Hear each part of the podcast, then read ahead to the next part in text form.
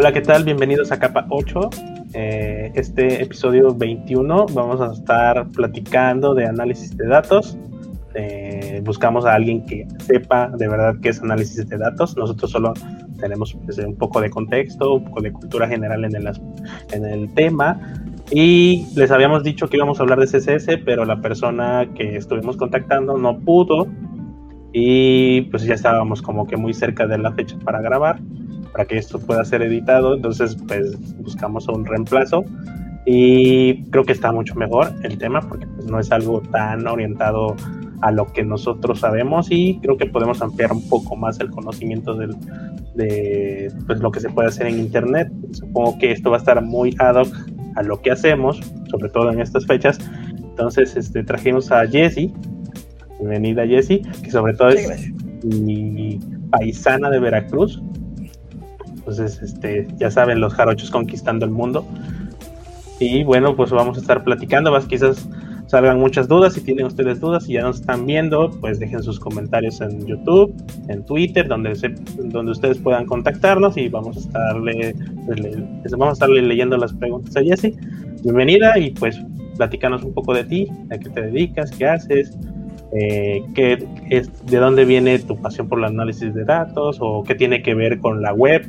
Me contaste que estabas haciendo web y de repente cambiaste de, de disciplina y por ahí me leí un poquito tu, tu biografía en tu sitio web y me aventé un, un, rap, un, este, una entrevista que igual Mariano te hizo en su canal. Entonces, para tener un poco ahí, y lo ubico, pero ya no me acuerdo en qué se quedó, qué estaba haciendo. Me actualicé un, un poco rápido.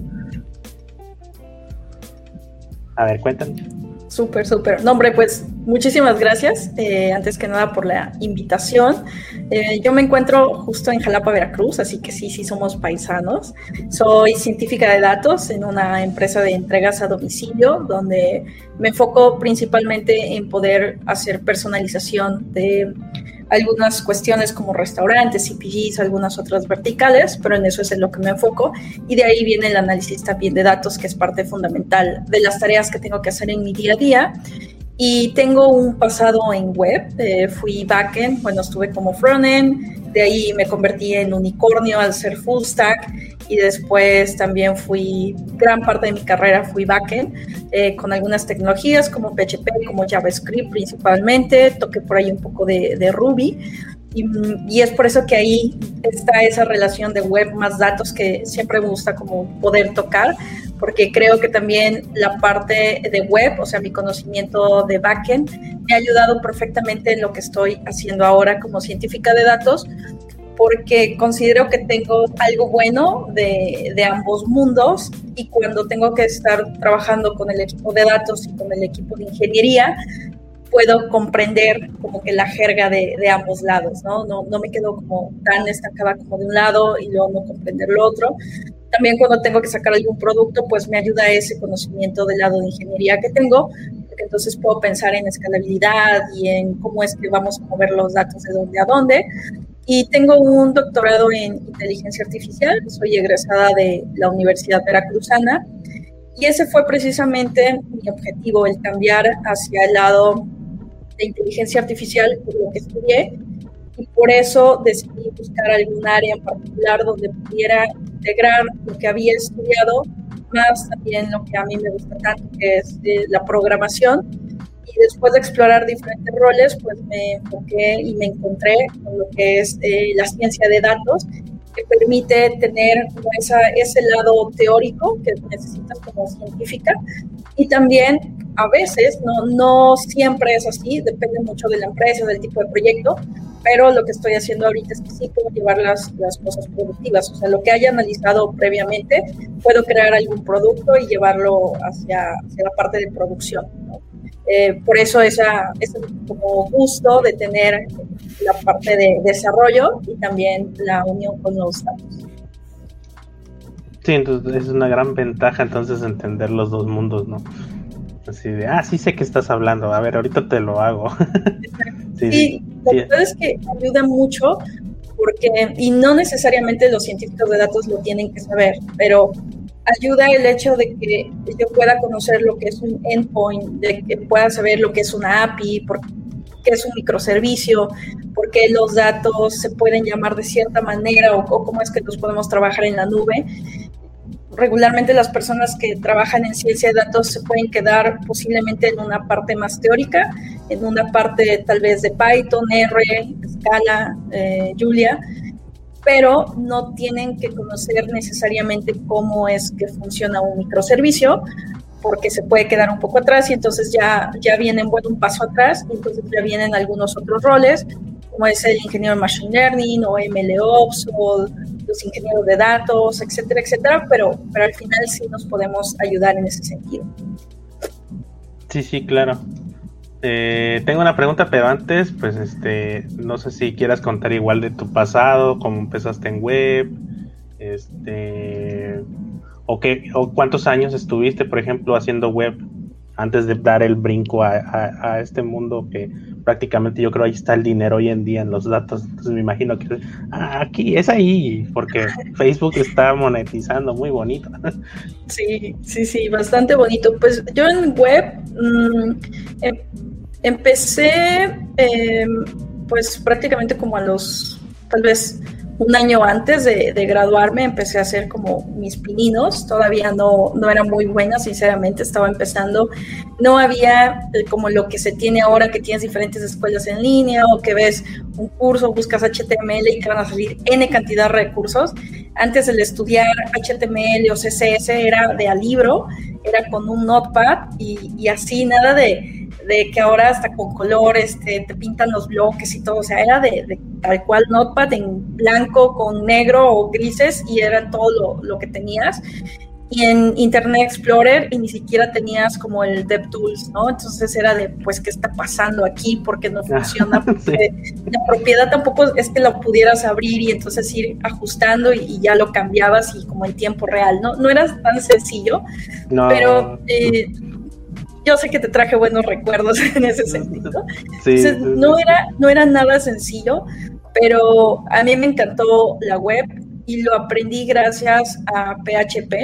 Lo aprendí que estuve cuando estuve en el servicio social, que es PHP, que estuve en el servicio social y entonces me, me encargaron un proyecto y los requerimientos así tal cual fue, necesito que hagas una pequeña pantalla donde tengas un formulario, guardes tales campos, pero eso tienen que entrar cualquier computadora de, de, la zona donde estamos nosotros, como del instituto. Yo lo hice en el Seguro Social, en el área de informática. dije, ok, ¿y cómo se hace eso? No, pues no sé, o sea, por eso te lo estoy pidiendo, investiga y dime cómo se hace.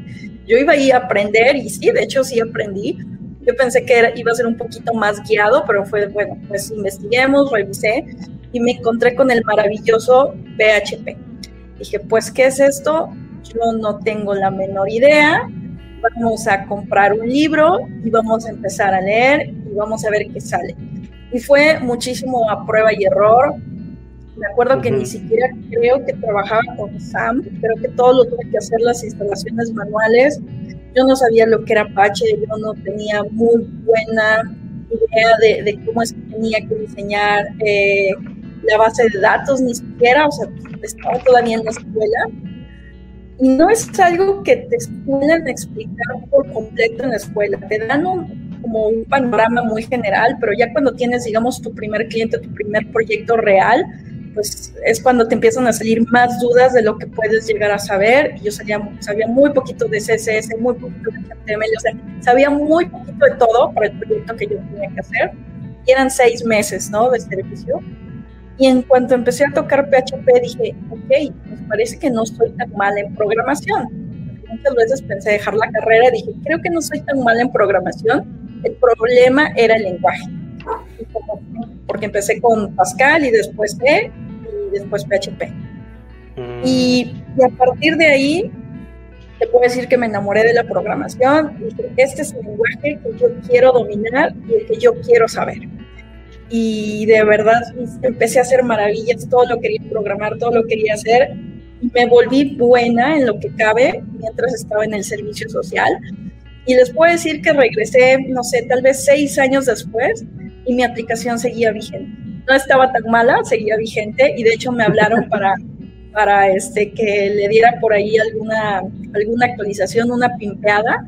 Cuando vi mi código, me dio mucha vergüenza cómo estaba escrito, o sea, sin framework, sin nada, este HTML también muy malo, el CSS malísimo, CSS incrustado, ni siquiera tenía JavaScript, pero CSS incrustado en las vistas, o sea, muy, muy malo. Y e hice una migración, hice una migración con, con y ya quedó mucho mejor, más bonito ah, todo. Sí, claro. Porque lo había dejado con una pantalla Sí, lo había dejado con una pantalla gris, con textos blancos y títulos negros, o sea, una barbaridad, pero funcionaba, ¿no? Y, y, así me seguí, o sea, yo creo que estuve en web cerca de, pues más de 10 años, más o menos como 12, 13 años. Sí, o sea, yo ahorita en datos llevo apenas año 8 meses. Ok. Mira, bueno, saludos a los que nos están viendo. Mira, sí, traes gente, traes fans, yo creo. Ya, ya lo estoy leyendo. Sí, hola al Rincón Dev, eh, Odair. Y dice Rincón Dev que su primera vez con PHP fue en el 2011. Eh, me imagino de ser un libro de Missing Manual, o, no sé, o, perdió su manual. sí. Eh, sí, yo, creo que mi historia fue igual porque el paso natural era CodeIgniter después de no hacer frameworks. Sí, Como que era el más facilito porque había otro, estaba Zen, estaba Symfony, estaba estaba allí, pero eran, eran unos monstruos como para agarrarlos desde tan temprano. No, no, no, o sea, para mí, me parece que para mí Symfony ha sido de los frameworks más complicados que he tenido que tocar. Tal vez porque yo venía de CoinIder, me encantaba y cuando me dieron un proyecto con Symfony fue de, ay, pero ¿por qué tienen esto tan feo si puedes tener CoinIder y lo haces mucho más rápido y más bonito? tiene sus ventajas y, es, bonito, pero eh, no me gustaba tanto. O sea, tengo que decir que la verdad es que no me agradaba y de ahí el, brinco que di fue hacia Laravel, que se me hace también maravilloso Laravel y me gustó mucho y la nueva versión, aunque ya no he podido trabajar con, ella, pero también me, me, agradó, por lo poco que he leído en la documentación, me ha gustado mucho. Sí, no, bueno, yo no, ahorita estoy haciendo otro proyecto con Laravel 8 y no he encontrado algo que me detengas como, a tener que aprender el framework. Entonces, yo creo que va bien. Ah, más allá de sus, de sus librerías, sus, ¿cómo se llama? Service providers, todo eso que luego cambian la estructura, etcétera, o te ahorra pasos, o te, dan paso, etcétera, pero va bien. Claro. Pero sí, con todo lo que platicaste me, me, trajo un buen de recuerdos porque sí, antes no, antes no, a mí me tocó todavía la colita de, de, la, de la, vieja escuela. Y igual, ¿no? Eh, no había inspector, no había este las herramientas de ahorita que dices, ok, se me están moviendo los bloques, les, pinto un borde a todo y veo dónde se rompe. No, antes, no, no, no, se podía. No, ahorita inclusive eh, hace poco integré una extensión en mi Google Chrome Em, para React. Eh, no, no, sé sinceramente mucho de React, este, lo estoy trabajando un poco con Gatsby, pero tenía que hacer algo rápido y dije, a ver, este, por aquí vi una extensión, la puse y dije, pero qué facilidad para estar debugando, o sea, yo no me tengo que estar quebrando la cabeza y veo cómo cambian los estados y dónde están mis bloques y los pinta y, y puedo hacer algunas configuraciones. Digo, no, pues, o sea, me está facilitando muchísimo la vida aunque no conozco como tal React eh, a fondo, porque no es así, pero el hecho de que ya tengas las buenas prácticas, por ejemplo, de JavaScript o que haya trabajado con algunos otros como Vue o jQuery o MooTools, o, o sea, como que tu cerebro va logrando entender eh, lo nuevo mucho más rápido. Por supuesto, cada una tiene sus características, pero si tú tienes buenas bases o si conoces más bien el lenguaje, créeme, lo demás es que es, una curva que la vas a aplanar mucho más rápido que si tú no traes JavaScript, por ejemplo, y quieres aprender de golpe React. Yo es algo que no recomiendo, sinceramente. Sí, exacto. De hecho, eh, casi, siempre explico lo, mismo que tú, que si tienes unas buenas bases, como dices, de, de ya sea, independientemente sea web o software, lo que sea, de escritorio, lo que sea, de programación en general, como que, como que te hace entender, ok, esto no es otro mundo, es un lenguaje de programación y tiene este tipo de lógica y este tipo de estructura, tiene que tener algo al menos parecido al for. Entonces ya le buscas, ¿no? Es bueno, así yo, yo funciono así. Cuando dejo alguna tecnología mucho tiempo, como que sí me da el síndrome del impostor y no, no creo, ya no voy a agarrar el trabajo, no sé qué. Pero si algo aprendido es di que sí y luego lo aprendes. Y ya este, si ven un niño ahí, no le hagan caso. muy bien. mi sobrino, estoy de tío cuidando al sobrino. muy bien. Este, entonces, este, lo mismo así, pero por ejemplo, React lo dejé un rato igual, así, pero me salió una oferta, no, no, sé, no se concretó porque, pues por precios, me imagino. Pero le digo, mira, yo no sé React, me quedé en React 16, creo que van en 17, no recuerdo. La, pero pues dame, si no urge el proyecto, dale un, tiempo y listo. Claro. Y, y, lo único que ha cambiado, o sea, me puse a actualizarme y lo único que ha cambiado es que, por ejemplo, está, está Redux, que cambiaron, pues me imagino, un upgrade de las actualizaciones, pero son estados al fin de cuentas, ¿no? No es nada del otro mundo. Entonces, a la hora de entender la filosofía del proyecto, yo creo que si entiendes la filosofía, el objetivo y todo ese tipo de cosas, creo que al menos ya te haces una idea de, ok, esto está apuntando hacia allá y entonces tiene que ir por aquí, o sea, como, como una pequeña intuición, ¿no? Entonces ya dices, ok, tiene que ir por aquí, este es el objetivo, tiene que haber este tipo de herramientas, te, armas como un rompecabezas en la cabeza y entonces empiezas a, explicar, explicarte a ti mismo, ah, claro, esto tiene sentido por esto y esto. Y no sé cómo explicarlo, pero son como, me decía mi papá, son como el chispazo en la cabeza, como de, ah, ya encajaron todas las cosas, listo, y ya nada más es seguir el camino. A esa parte no la sé explicar porque me imagino que es muy personal de cada persona, pero con buenas bases es muy raro que alguien se detenga a, no sé, a agarrar a una tecnología que no conozca. Lo, donde sí me pasó fue una vez con Python, cuando quise aprender Django. No sé si ah. porque Django estaba muy, muy joven y como por ejemplo era el scaffolding, que era yo quería agarrar el scaffolding y, decir, ya está construido, voy a hacer otro proyecto, pero voy a agarrar de base el scaffolding. Pues era increíblemente complicado modificarlo. Entonces dije, no, me voy por Laravel. la vieja confiable. Sí, claro. no, sí, la verdad es que a mí también me, me costó trabajo pasar del Laravel a Django, se me hizo bastante complicado pero ya después le, vas como que agarrando un poco y dices, ah, mira, ya, ya está mucho más claro, ¿no? Sí, sí, sí, pero. Ah, ya llegó Pastor. Lo invité de rápido. Andaba. Estás muteado, Pastor. no te escucho, no, en serio. No estás muteado de mi parte, pero no sé por qué no te escucho. Porque es Pastor. Pero que, ok, entonces sí tienes bastante tiempo haciendo web.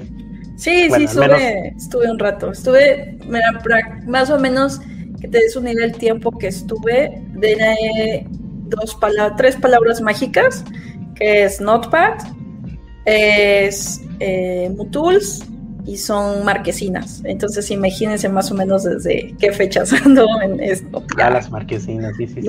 Ya, ya hace, hace un rato, hace un buen rato. Ya, ya te escuchamos, Pastor. Bien. Bienvenido. culpa de mi Linux, pero no hay bronca, ya se resolvió. Perfecto. Hola, Pastor, ¿cómo estás? bien, bien. Vengo de rodar, perdonen las fachas, pero todo bien. No, hombre, ¿cuál? Perfecto, qué bueno. Estás guapo, Pastor, no te preocupes. Gracias, gracias, gordo, yo también te quiero. no, no puede ser. Tenemos a dos personas de Veracruz, dos personas jarochas, eh, conquistando, ya sabes. Se, entienden bien. Sí, pues Dios mío. Sí, por ejemplo, yo si digo Pachi, ella sabe qué es. No sé. ¿No? No. no, eso es de Costa Malvapa, ¿no? De, sí, sí, sí, no, no sé. No, no sé es, así, le, así le dicen a su, a su camarada, ¿no? Así se de, de hecho, yo, eh, eso me pasó en, en, la, en la escuela. Yo no sabía que era Pachi empezaba, todos se saludaban, ¿qué hubo Pachi? ¿Qué hubo Pachi? Y yo, ¿quién es Pachi? Hasta que me tuvieron que explicar. No, no sabía. Y luego, no, yo tampoco sabía, nada más estoy bromeando, pero sí es algo muy regular de acá. Pero yo no sabía. pues yo, yo siempre he estado eh, como, casi como, eh, no sé, como eh, encerrado en mi mundo y punto. O sea, Sí. pero todo el mundo es, cuando me, me fui a Puebla por primera vez a trabajar eh, ya un, un empleo formal como desarrollador, todo el mundo esperaba que yo tuviera el acento jarocho y que hablara con jerga jarocho. Y todo, Sí, y sí, todo sí. lo contrario, era una persona totalmente normal en otro estado que no hablaba como jarocho. Sí, no, para nada, ni De yo. hecho, de hecho sí hablabas como jarocho, güey, pero no tenía las costumbres jarochas. No, no, no, pero no, o sea, no, no, no muy, muy, muy marcado. O sea, sí tenía yo lo, lo, no, no, la, De dijéramos, costa, la ¿no? Canasta acento básica. costeño, Sí, sí, sí. Ajá, de costa, de costa, nada, no, no, no tan marcado. Entonces, todo eso, todo eso esperando como para burlarse, me dijo un compañero, si te, nos vamos a burlar de ti. Y ya, ah, no habla así. Otra No, gran Pero no, yo creo que fue por, porque, una, porque siempre fui muy centrado aquí, y otra que estuve viajando mucho, pues, en Campus Party, conociendo gente, y como que no, no me ubiqué aquí, me imagino que eso influyó mucho. Sí, claro. Sí, sí, se, se va como degradando ese acentito. Sí, sí, sí. sí. Dice Oswaldo, las palabrotas jarochas albadoreñas. al- No, no Eh, somos y de ese es otro nivel, ¿eh? Ya ese es otro nivel. Ah, sí. No he conocido a alguien que haga web que venga de ahí por ahí. No, ni yo, ¿eh? Tienes razón, yo tampoco, fíjate. Ah, dice Ricon Dev que también te quiere, pastor. Uno más. Gracias, gracias. Pero solo, Ya tienes solo fan. acepto, solo acepto este, ¿cómo se llama? Así mala onda. Solo acepto piropos de, de mi compañero, de mis compañeros oaxaqueños. Mi, Ay, pensé que ibas a decir, acepto piropos, pero por Patreon. sí, sí, sí, sí, cierto. Bueno, solamente por ahí. OnlyFans, OnlyFans Patreon. Ok. Bueno, consiguiendo un poquito los puntos, tienes un canal de YouTube también. He visto que sí hay muy, muy buen contenido ahí. No sé Gracias. si quieras explicarle a la gente de qué va todo el contenido. Pues ahí me, me gusta como más bien compartir mis experiencias profesionales, tanto la parte buena como la parte mala.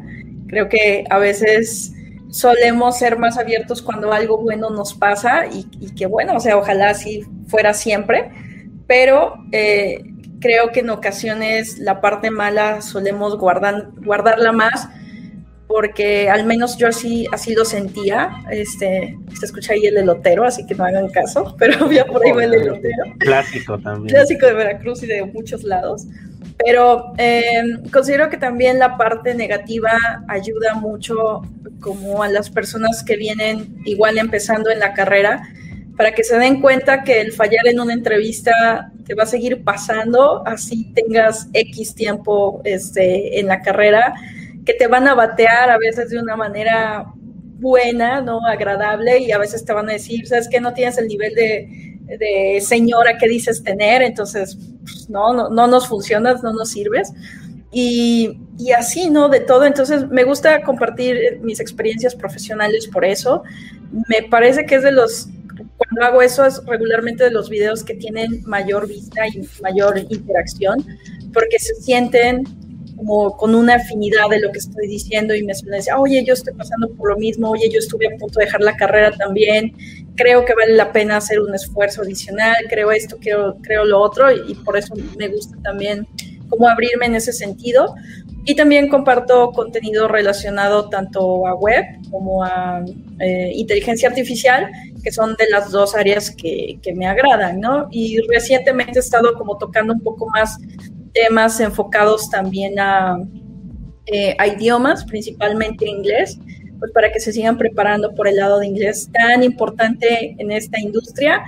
Puedes trabajar sin inglés, Sí, sí, sí. puedes hacerlo. No, no, tampoco te voy a decir, ay, es que si no tienes inglés no vas a lograr nada. Mentira, no es así. Pero el tenerlo te empieza a abrir puertas hacia otros lugares, otro tipo de empleo, otro tipo de clientes, eh, contenido muchísimo más actualizado videos Ujú. que regularmente no es que no los encuentres en español y no es que no generemos buen contenido en español, sino significa que también encuentras contenido de personas que están muy bien posicionadas en diferentes áreas, eh, áreas tech, que son referentes. Entonces, y que muchos de, de eso que están diciendo ellos o ellas Después nosotros lo tomamos, lo entendemos y lo mostramos.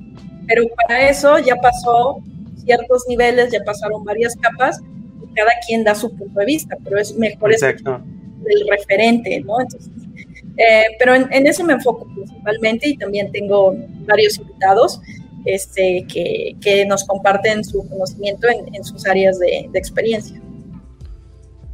Sí, de hecho yo estoy muy de acuerdo en esa parte de no hablar. Yo estoy en contra de todo positivismo al 100% de por sí. Me gusta que la gente hable también de la parte mala y es lo que decimos, por ejemplo, en el podcast. Aquí te vamos a hablar primero lo feo que es Shopify, por ejemplo, lo horrible que nos ha tocado, pero después pues te vamos a decir, mira, se puede hacer así, claro. esto, esto, tiene esta parte bonita, se puede ganar muy buen dinero, o sea, por ejemplo, mira, Shopify la, parte, es... la parte bonita de Shopify es que te reta y tienes que pensarle mucho. No, y paga usas, bien, porque hay muy no, pero pocos. aparte, pero aparte usas demasiado el cerebro para resolver los problemas que quieren, porque está ah, feo. sí, claro. Sí, sí, sí.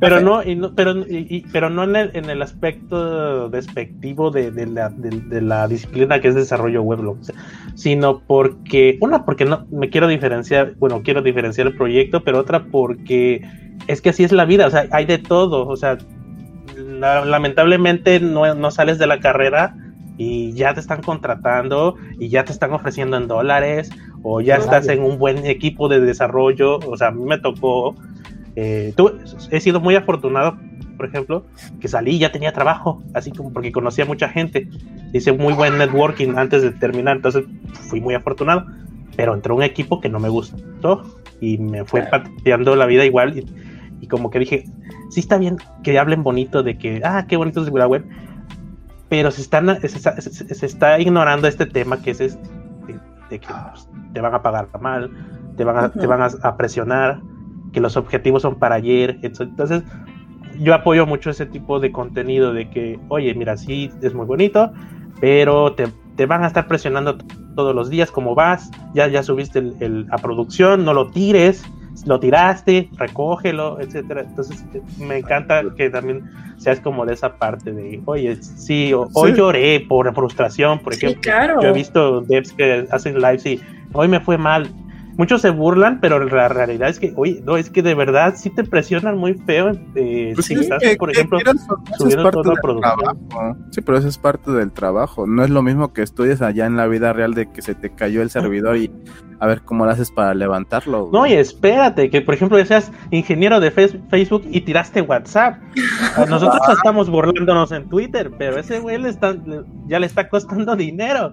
Y sí, cuando cuesta dinero. Hizo algo en GitLab, ¿sí te acuerdas? Jesse. Ah, sí. Ah, escribió en, en Stack Overflow. Y sí. Entre varios comentarios de, ah, qué güey eres y demás. Otro, mira, sí. sigamos este paso a paso, ¿no? Sí.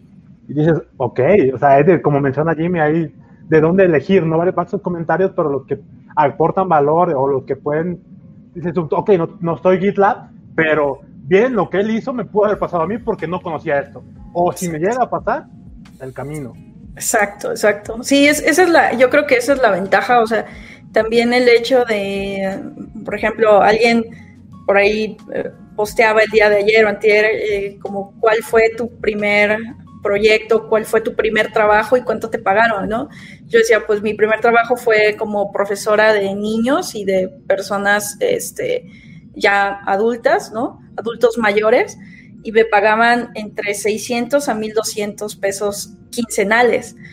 Y, qué pasa que muchos creen que, vas a salir de la carrera y sí hay personas, como tú bien dices, Jimmy, que sí pasa y que ya tienes algún lugar, un contacto y, y ganas mucho mejor. Eh, pero también la mayoría de los casos tal vez no sea así y vas a tener que empezar con algo que posiblemente ni siquiera está tan enfocado a tu carrera. Yo daba clases de computación, pero no necesariamente era de, programación.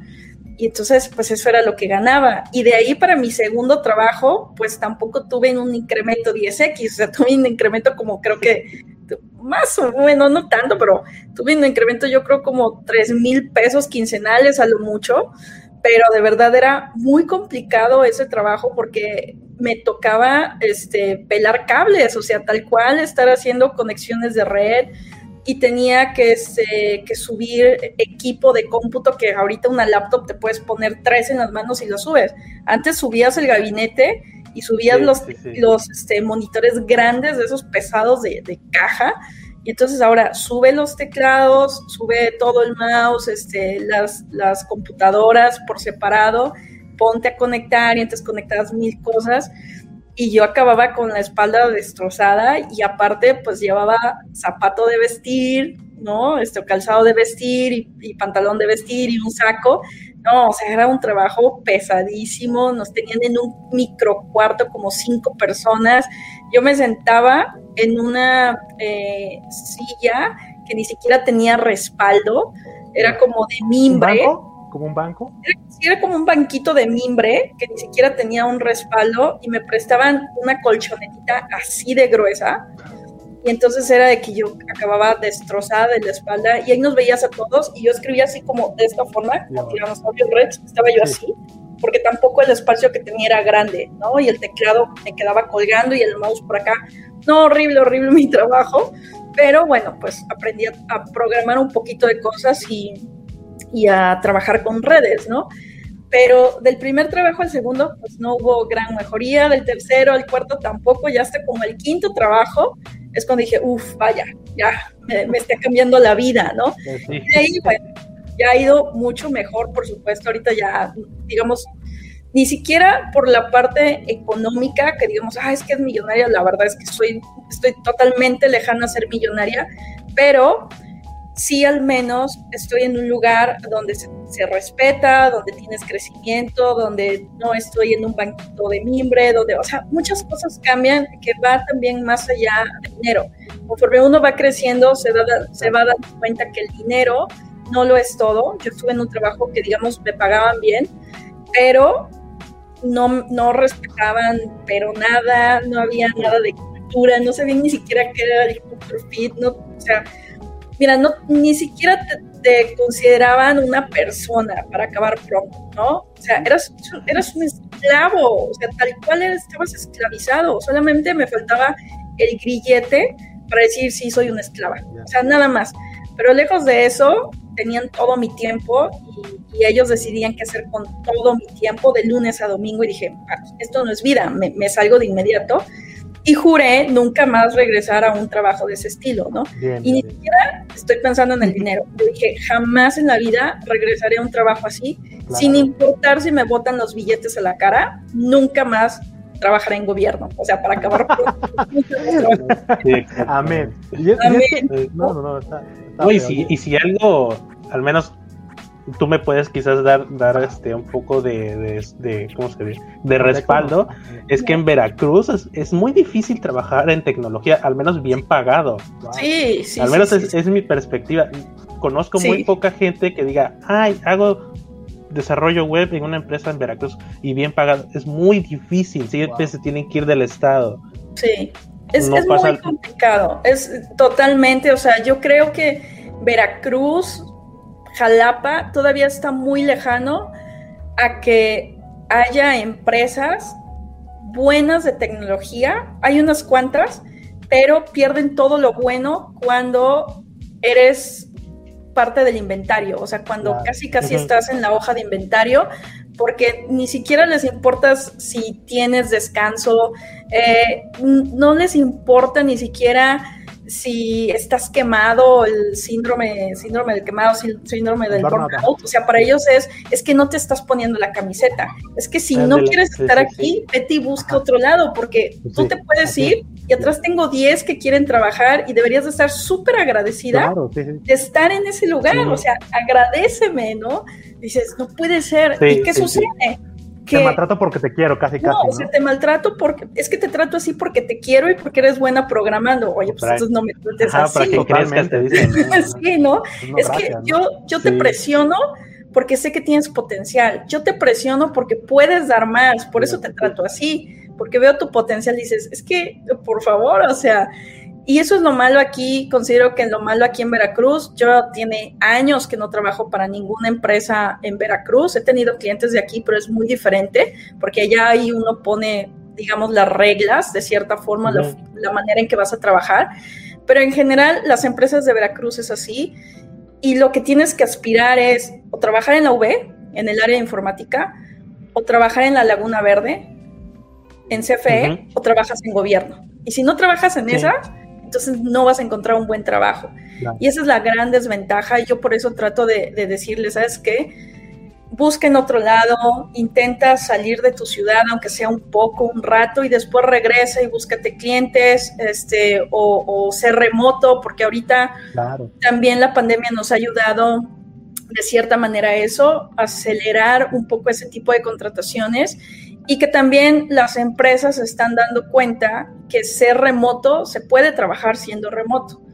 Pero esa falta de confianza que le puedes tener a tus colaboradores, eh, eso es lo que no los deja crecer y eso es lo que también no te permite que puedas contratar personas de otros lugares.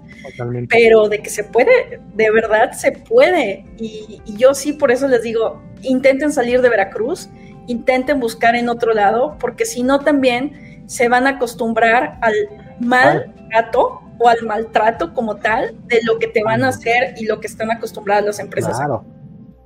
Sí, se van y se normaliza, o sea, creen que es, es que así son todos los trabajos. No, o sea, no, no, no, no, no, no precisamente. Y quizás para cerrar el punto, otro algo para que no digan, ay, no más hablan mal de Veracruz. En Veracruz se exporta muy mucha cantidad de, talento en tecnología. que yo conozco amigos de mi carrera que, o sea, ya de, ya de manera mal pensaba yo, no, pues este aquí no, no no, o sea, a pesar de que hay la carrera, yo decían que no era un ambiente, pero muchos de mis amigos que no les gustaba terminaron haciendo web, obviamente en otros lados. Pero sí, sí, sí, se, exporta muchísimo talento a otros estados, porque precisamente acá no hay el nicho. O quizás sí, sí hay la necesidad, pero siempre vienen ingenieros de otros estados, ya sea, por ejemplo, los ingenieros azucareros, que es mi zona, pues son ingenieros de Ciudad de México, de otros lados, ¿no? Entonces, hay que salir y que te vuelvan a traer, pero como contratado de alguna empresa de, de ¿cómo se llama? De, este, de, ese servicio que presten a este, este tipo de empresas.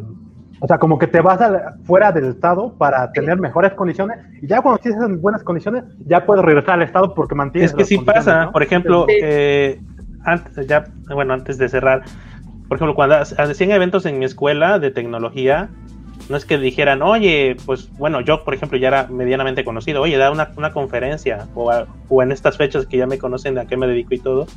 Y mi, pues mi, mi currículum no es como que me llamen y, oye, ven a darle una charla a estos chavos, ¿no? Siempre traen eh, empresas tipo, creo que se llama Develop, la empresa que certifica en Java. Creo que así se llama, no me acuerdo. Se traen a ellos, hacen puro corporativo, pero de fuera pero no traen gente que dices, ok, tienes una relación comercial, lo entiendo, pero también trae gente referente, ¿no? Alguien de, no sé, este youtuber es muy bueno, pero porque trabaja aquí, sube este contenido, algo más fresco, ¿no? O si tienes gente que salió muy bien de promedio y que sabes que se dedica a algo muy bueno, que salió de aquí, pues tráelo, ¿no? No precisamente a mí, tengo otros compañeros, pero tráelo para que sea un referente y digan, mira, esto pueden aspirar, él lo hizo bien. Sí. Ah, pero no lo hacen, o sea, siempre traen gente muy externa. Fíjate que, por ejemplo, a mí, y, o sea, yo no me considero todavía una persona conocida, o sea, la verdad es que hay personas que son, uff, serían miles y miles y cientos y cientos de este, suscriptores y dan muchas conferencias y salen saliendo a todos lados antes de la pandemia y demás. Yo no considero, no me considero así, pero al menos de repente sí me hacen el comentario de, ¿cómo que saliste de la Universidad Veracruzana? Sí, sí, pues toda mi carrera ha sido de la Universidad Veracruzana. Oye, ¿por qué nunca te han invitado a informática a dar una charla? ¿Por qué no, no has comentado un poco como tu carrera y que te tuviste que salir de Jalapa y trabajar en otros lugares, años después regresaste? ¿Por qué no, no platicas un poco más acerca de eso? Pues es que la verdad nunca me han invitado, ¿no? O sea, esa es la realidad. A mí nunca me han invitado a dar una charla en, en la licenciatura en informática, que es de donde yo egresé, porque pues no, o sea, para más, pues sí, digamos en, en el doctorado sí, pero, ah, gracias. pero. Saludos al que te conozco. Saludos, saludos. Pero como tal, pues la verdad es que no, no han invitado y considero que eso sería muy bueno porque entonces puedes traer personas que de verdad están en el área, que lo han logrado, que no necesariamente tuvieron el mejor promedio, porque en ese caso yo no soy la mejor persona para poner de ejemplo, sea, poco más y, y me salí de la carrera varias veces. Tengo pésimo promedio de la licenciatura, pero al menos si puedes decir, ok, con menos promedio de, de, lo normal, de lo que deberías, no importa, también puedes tener éxito, también puedes formar una carrera y eventualmente encontrarás el camino del bien porque sabes que si sigues así vas a caer en la perdición y no vas a lograr nada. Y también uno tiene que encontrar esa forma de decir, no puedo seguir así, o sea, no puedo seguir siendo tan irresponsable y tan vale todo y tan X, Y, Z, todas las características malas que tenía, porque entonces nunca voy a hacer nada de mi vida, ¿no? Pero si yo hubiera escuchado tal vez a alguien que estaba pasando por lo mismo que yo, me hubiera hecho cambio de chip mucho antes que todo el tiempo que, que dejé perder. Y, y, por eso sí considero que es bien importante el, el que puedas traer gente egresada y que diga, mira, está haciendo tal cosa, o ya logró aquí, o está trabajando con tal empresa, mira, ha logrado trabajar de manera remota y le va así, sí se puede trabajar de manera remota, o sea, todo eso, ¿no? Porque inclusive hay personas ahora, por ejemplo, una tía me dice, ¿cómo es que trabajas de manera remota? Porque mi prima podría trabajar así, pero creen que gano mal, trabajo mal, este, no tengo trabajo, me puedo quedar sin hacer nada por meses.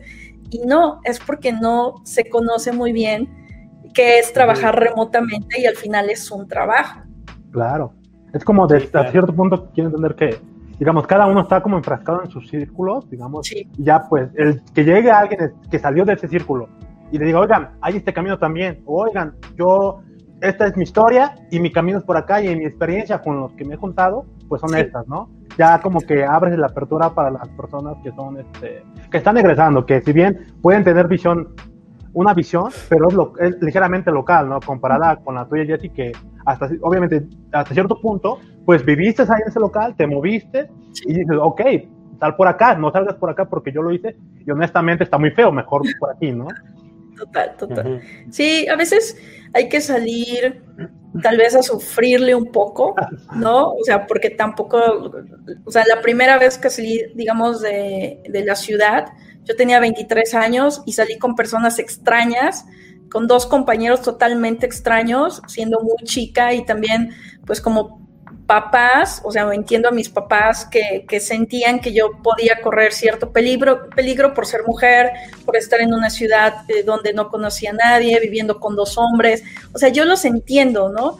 Pero también sabía que debía tomar esa decisión como para tener otro tipo de experiencias profesionales, tener otras responsabilidades y eso me ayudó. Y después cuando decidí irme sola a vivir a Aguascalientes, donde de verdad casi no los veía, también cuando estaba en Morelia, y que tampoco ganaba así que tú dijeras, wow, ¿cómo ganas para de verdad decidir irte a otra ciudad? Pues tampoco, ¿no? Pero ahí sí adquirí mucha, mucha experiencia y eso es lo que te va cambiando y eso es lo que te va este, ayudando a seguir creciendo profesional y personalmente, pero es hasta que lo vives que, y que sigues avanzando y que ves hacia atrás, como decía Steve Jobs, conecta los puntos hacia atrás, no hacia adelante, los tienes que conectar hacia atrás, dices, ok, esto, esto y esto, estas decisiones me han llevado a lo que soy hoy. Si yo no hubiera tomado esas decisiones, si yo no hubiera estado viviendo y durmiendo en un colchón inflable durante año y medio, ¿no? Tal vez no hubiera aprendido a esto, esto, esto. Y no hubiera conocido a tal persona que después me conectó con tal lugar. Entonces, es ahí cuando empiezas a valorar mucho más tus decisiones y dices, ok, sí, totalmente estuvo bien lo que hice. Y te puedes equivocar, pero también esas equivocaciones, sabes que no tienes que tomar tal vez esa decisión o ese primer oferta de trabajo, nada más porque, como les decía antes, les avientan el dinero a la cara evalúen más cosas, o sea, no el dinero lo es todo, hay que evaluar muchas otras cosas para tomar la decisión de tener X o Y trabajo. Sí, sí, exacto. Eh, pues, y para empezar ya con análisis de datos. sí.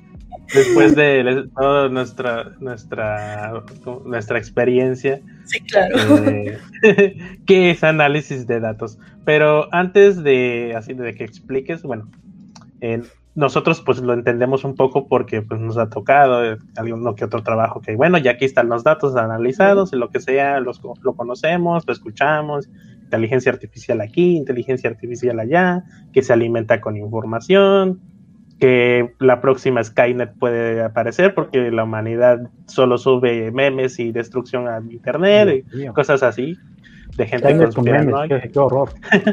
Pero ¿qué es análisis de datos para la gente que no sabe qué es análisis de datos? Y yo supongo que la gente que no sepa va a creer que pues le dan un Excel y ahora le da, sácame las gráficas, pero yo, bueno, va más allá. Sí, sí, la verdad es que el análisis de datos va más allá de tener un archivo de Excel y entonces sacar información con una fórmula interna o, leyéndolo de alguna forma, ¿no? O sea, el, análisis de datos es, es todo un proceso de análisis que va desde el entendimiento del problema, o sea, ¿por qué vamos a inspeccionar los datos que nos tienen que dar? Porque a mí me podrían dar tal vez ahorita datos de, por ejemplo, eh, la Liga Premier, pero si yo no tengo el objetivo de que necesito saber cuál es su goleador o necesito saber tal vez eh, en qué época o en qué bloques tal vez en cuanto al avance de, la liga suele haber más goles o inclusive necesito conocer a través de ese análisis de datos en qué momento tal jugador o tal equipo tiene mayor número de lesionados, o sea, como para poner unos ejemplos, hasta que yo no tengo definido el qué quiero saber, no importa si tengo un terabyte de datos. Si no sé qué hacer con esos datos, pues es que no, no tiene ningún valor para mí. Entonces, primero es entender el objetivo, qué es lo que se quiere lograr, qué es lo que queremos experimentar, qué es lo que queremos entender. Y después, una vez que se tiene eso, pues entonces ahora sí exploremos la cantidad de datos que nosotros tenemos para saber de ahí cómo podemos agruparlos o hacer alguna relación, seleccionar unos, quitar algunos otros que no tienen un valor, hacer una limpieza de la información, porque les pongo un ejemplo, hay veces que los datos vienen nulos. Y entonces cuando vienen nulos, pues necesitamos saber qué hacer con esos valores nulos, si los vamos a llenar de alguna manera, si les vamos a poner una categoría en particular o qué es lo que vamos a hacer. Y por otro lado, tenemos que hacer toda una limpieza de información precisamente porque viene en ruido, información poco valiosa en los datos y para eso hay una serie de técnicas y procesos que se pueden utilizar. Y una vez que tenemos eso, también podemos transformar los datos. Por ejemplo, tal vez nosotros tenemos muchos números, como del 1 al 10, o podemos tener del 1 al 100, pero también si los dejamos como una distribución mucho, mucho más grande, es más difícil poder encontrar las relaciones. En ese sentido, posiblemente nos, nos ayude más crear intervalos y esos intervalos ponerles categorías, ¿no? Como del 1 al 5, este, reprobado, del 6 al 10, aprobado, ¿no? Y así podemos poner las categorías. Y todo eso tiene que ver con una transformación de los datos para partir de ahí, a partir de, toda esa relación y todo lo que tenemos, pues entonces ahora sí sugerir conclusiones, encontrar conclusiones, encontrar patrones en los datos, decir por qué esta relación nos ayuda a entender tal, tal pregunta, tal hipótesis que nosotros podemos llegar a tener, pero esa es la importancia precisamente de los datos, que a partir de información que está inclusive bastante vaga de entender, al final nosotros podamos tener valor y ese valor lo podamos incluir en algún proceso para que la empresa o el cliente o lo que nosotros estemos haciendo pueda verse beneficiada del análisis que nosotros hicimos. Ok, a ver si entendí. Eh, tuvimos a, Noé, me imagino que también lo ubicas, que creo que está relacionado en su trabajo algo así, y él nos explicaba a ver si, lo entendí bien. Eh, una, pues está clarísimo que hay que tener un objetivo, sino para qué quieres los datos, ¿no? podrías sacar mucha información, pero realmente no, solo, no, no resuelves nada.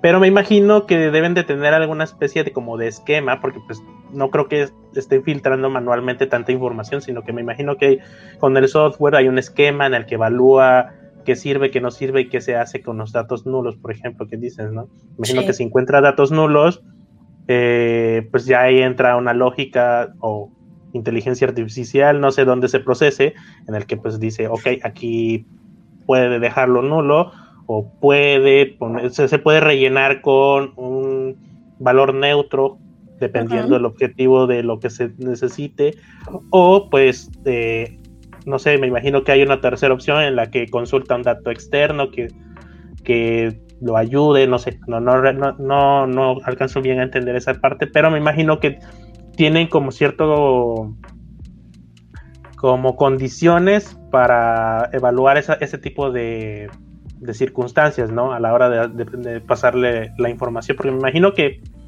eh, en tu caso eh, debes de, me imagino que debes de, tú, tú desarrollas el, algoritmo o, tratas los datos como tal, o sea, que te digas, ok, eh, me llegó esto en cierto en formato CSV o JSON o o YAML o como sea que lo, estés recibiendo, un Excel puede ser, me imagino. Y lo tienes que transformar o cuál es tu trabajo realmente, o sea, ver, un, filtrarlo o ya, de, ya de, lleno irlos a, analizar. Como tal, hay un, un, rol que es el de, así tal cual, el de analista de datos. Em, yo tengo un rol de ciencia de datos, sin embargo, me toca hacer el primer proceso, el mismo proceso que hacen los analistas, y a mí lo que me hacen o lo que me dicen es de, mira, vamos a crear un nuevo widget que pueda recomendar restaurantes y entonces esos restaurantes queremos que esté muy cercano a los requerimientos del usuario, o sea, lo que más le guste. Vamos a descubrir qué le gusta más un miércoles por la noche y vamos a crear un widget nuevo. Y yo sé que tengo muchísimas tablas, ¿no? Muchas, muchas tablas en, en Postgres. Y lo primero es pensar ¿Cuál es el objetivo? Bueno, lograr vender mucho más el miércoles por la tarde para tal tipo de usuarios, ¿no? Imaginemos usuarios en la Condesa, perfecto. Y ahora hay que empezar a reducir, ¿no? Como ese escenario. No es para todo el mundo, no es para toda Latinoamérica, reducimos en México, no es solamente para México, son para un grupo más pequeño, que ahora aún así son miles, para personas que están en la Condesa. Y con eso se empiezan a hacer las diferentes queries para poder encontrar esas, esos grupos, esas relaciones y esos datos de sus datos históricos, ¿no? Y con esos datos históricos, lo primero que tendríamos que hacer es sacar eh, como tal la consulta y esa consulta se eh, convierte la respuesta en un CSV. Y ahora sí, con Pandas, que es una de las bibliotecas de Python, yo trabajo con Python, se puede hacer la lectura de ese CSV, partirlo por columnas y entonces ahora sí empezar a hacer la limpieza. Y como tú bien dices, es el poder eh, de cierta forma trabajar con esos datos nulos y llenarlos con una etiqueta. Yo puedo llenarlo con una etiqueta que sea eh, no guion bajo compró, ¿no? Supongamos que viene nulo y se canceló, entonces ahí no guion bajo compró en lugar de tener nulo y una serie de, de más cuestiones.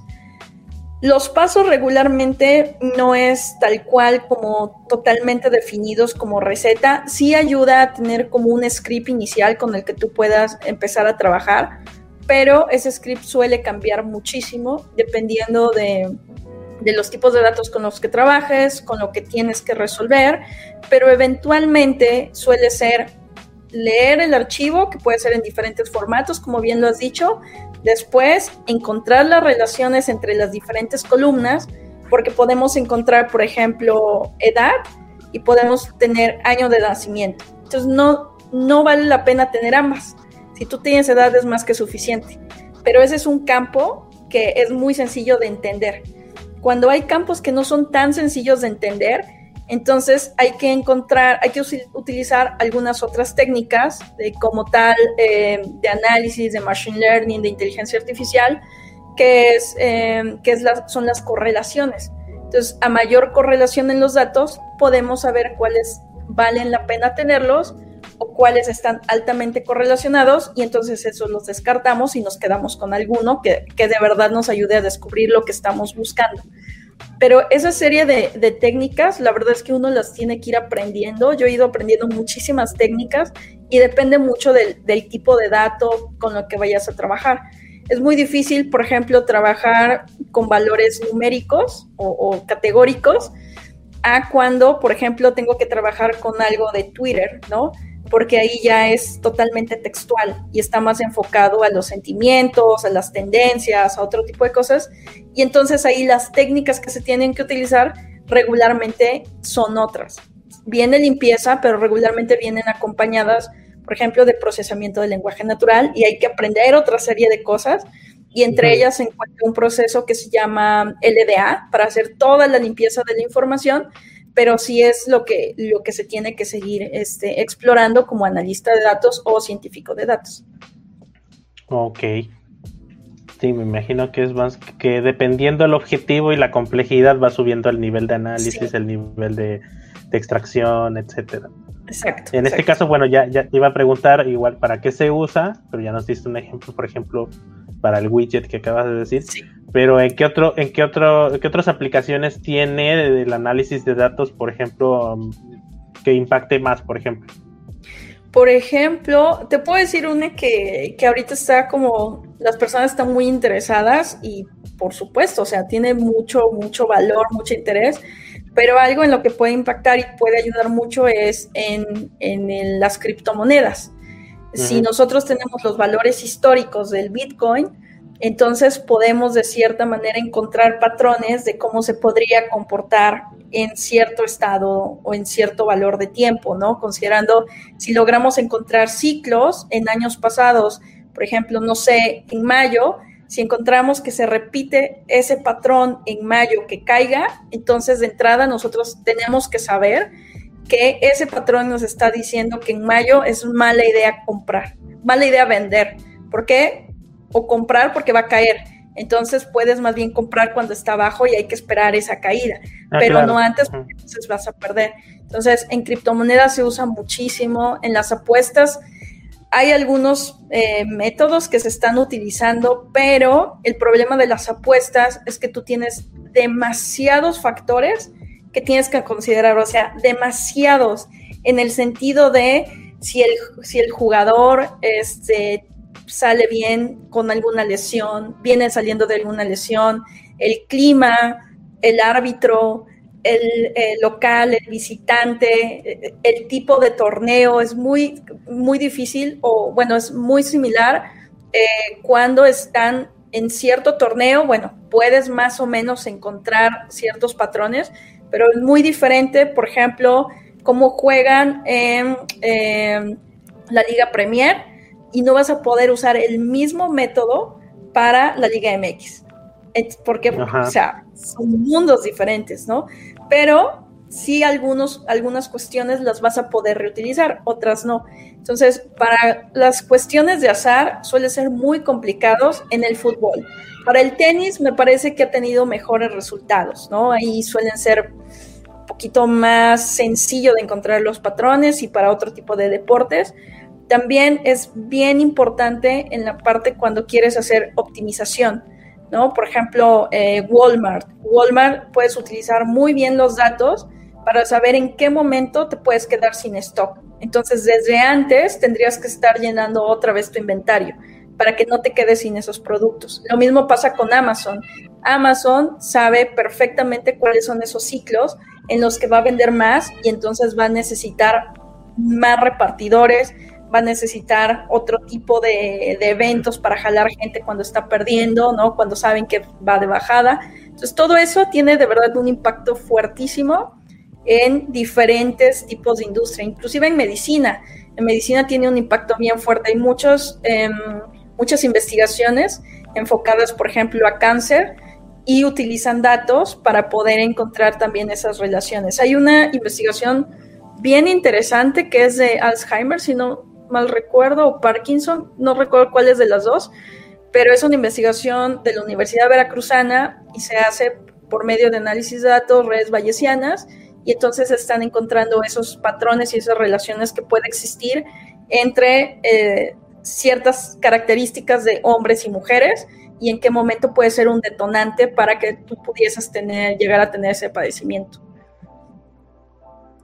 Sí, de hecho, eh, he visto documentales y he leído por aquí por allá que hay muchas empresas que todo su stock, sobre todo, bueno, sus ventas están automatizadas, pero su stock está siendo reemplazado en cuanto a decisión de compra por software, por análisis de datos. O sea, ya tienen como una predicción bastante acertada de qué temporadas son altas, qué temporadas son bajas, cuánto hay que comprar, etcétera, ¿no?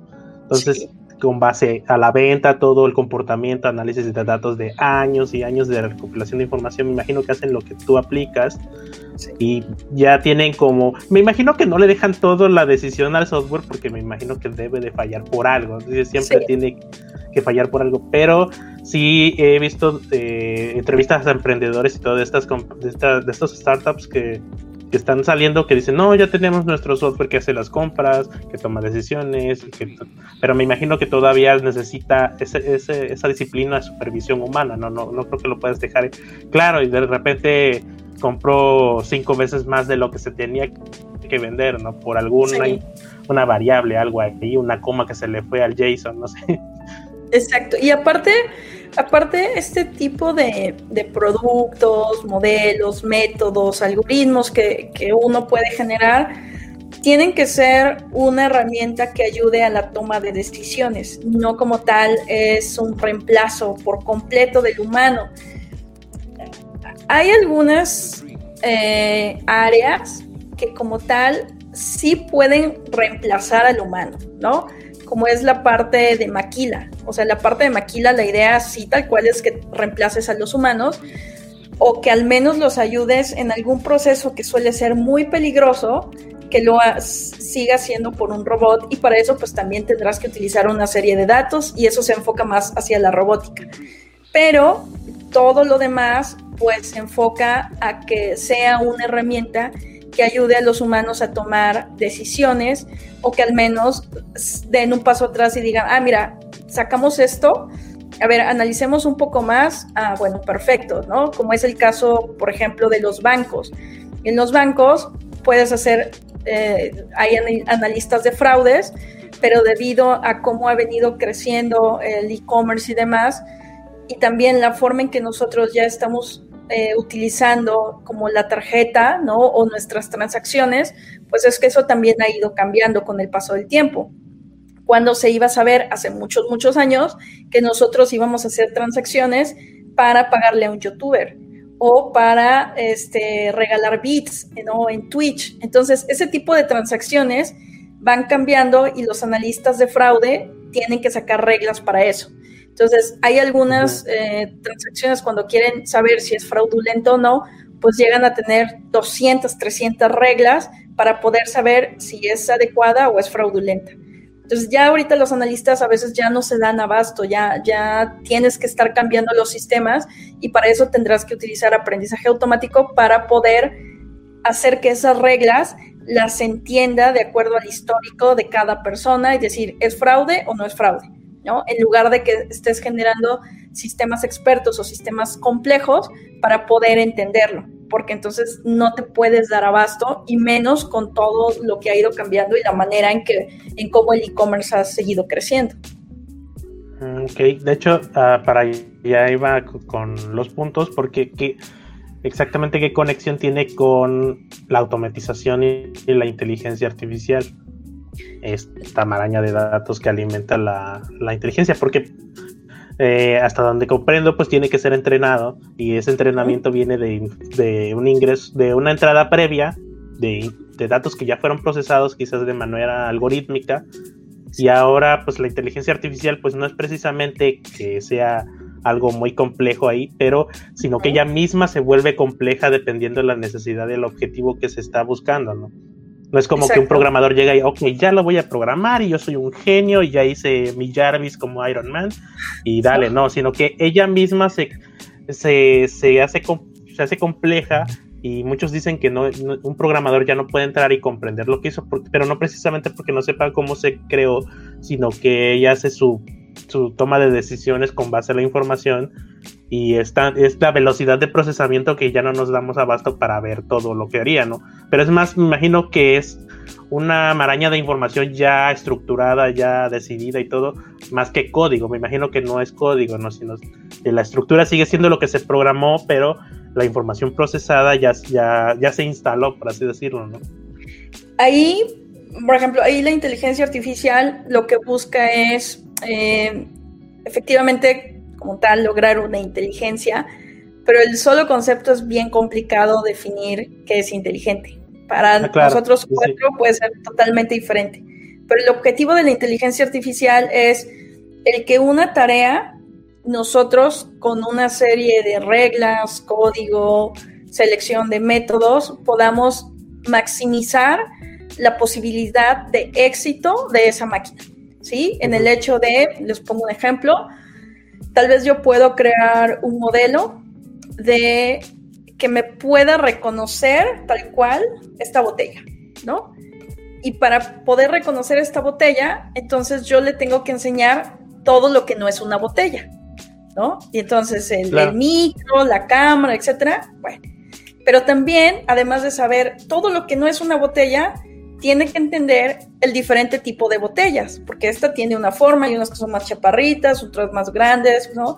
Diferentes. Entonces, toda esa información nosotros se la tenemos que proveer a, a nuestro modelo para que pueda entender las características de las diferentes botellas. Todo, todo, todas las características de las diferentes botellas. Y para eso podemos utilizar diferentes áreas de la inteligencia artificial. La inteligencia artificial aquí es el hecho de que una cámara pueda detectar que esta botella o que este objeto sea una botella y no que este objeto sea una botella. Esto es lo que vamos a maximizar o, queremos maximizar su, su, caso de éxito. Entonces lo vamos a llenar de información y para eso podemos utilizar algunas otras áreas que es el aprendizaje automático o podemos utilizar lo que es el deep learning o redes neuronales.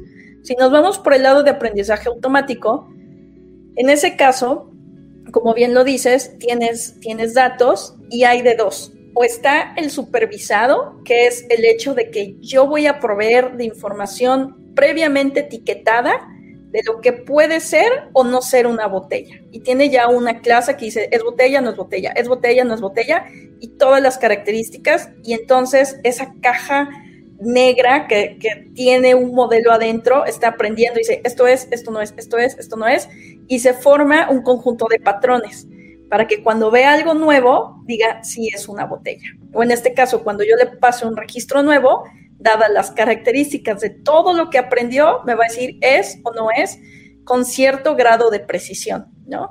Y también está el no supervisado, que es cuando no está previamente etiquetado y tú le pasas solamente la información e igual es una caja negra y dice, de acuerdo a lo que yo entendí anterior que no está etiquetado, esto es una botella, ¿no? Entonces, esa es la forma como, como logramos que podamos encontrar las diferentes em, decisiones o referencias que podemos llegar a tener a través de los datos. Pero está la inteligencia artificial, que es lograr algo con un éxito.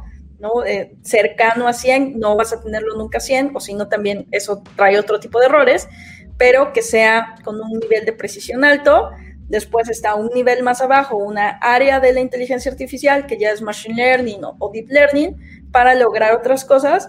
Y hay un montón de áreas que al final todas dependen de lograr esa inteligencia pero cada área se enfoca a hacer algo en particular. Esto que, yo les conté más bien tendría que ser enfocado a visión de computadoras o detección de, objetos, ¿no? Pero como para poner, poner un ejemplo de, cómo se podría hacer.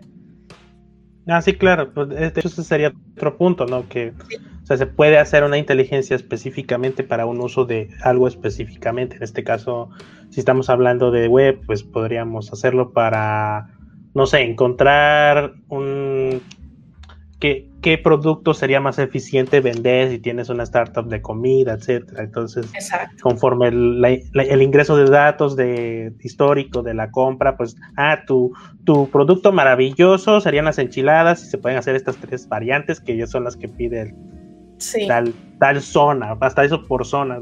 Más, creo que puede ser tan complejo como se ocupe, ¿no? Sí. O hay un límite en donde digas, ah, este, hasta allá ya no se puede porque por límite del ingreso de, información o el límite de, la tecnología, no sé.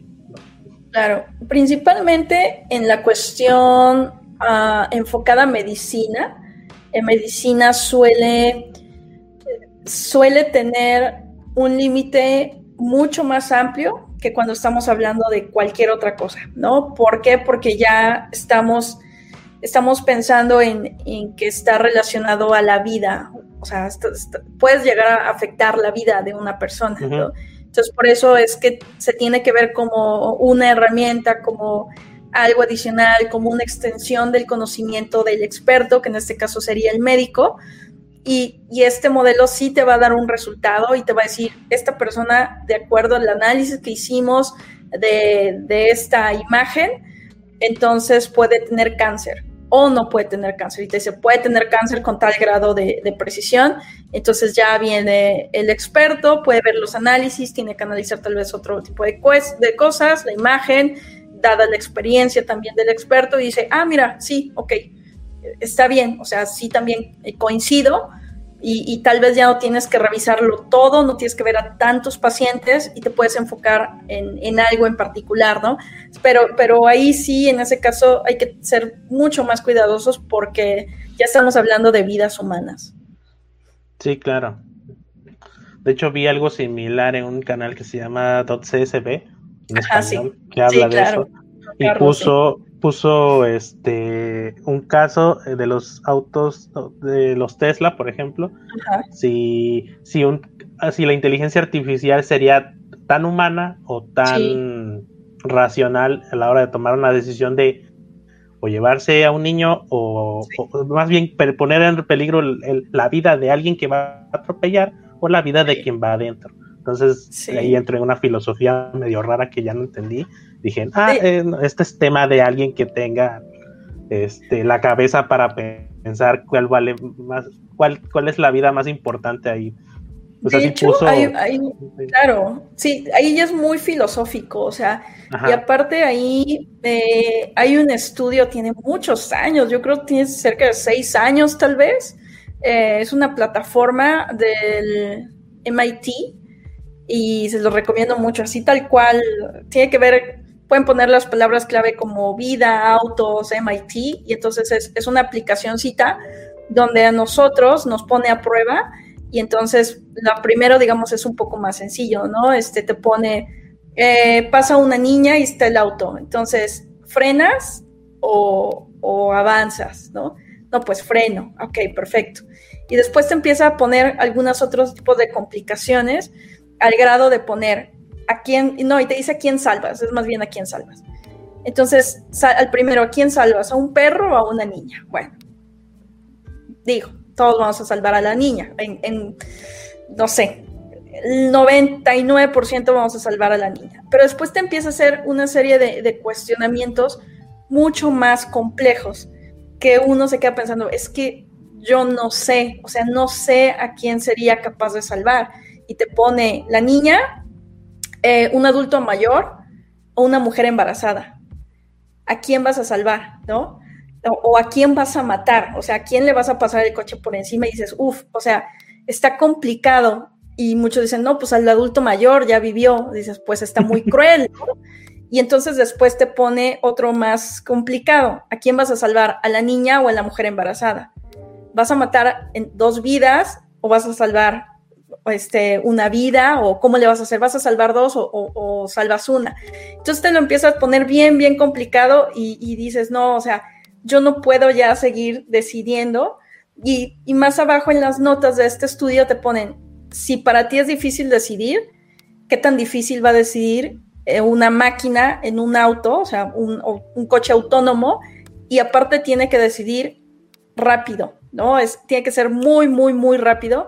Y me recuerda un poco a la película de Yo Robot eh, con Will Smith. Ah, ¿Quién salvó? Salvó a Will Smith. ¿Por qué? Porque tenía más posibilidades, de acuerdo a la máquina, de sobrevivir.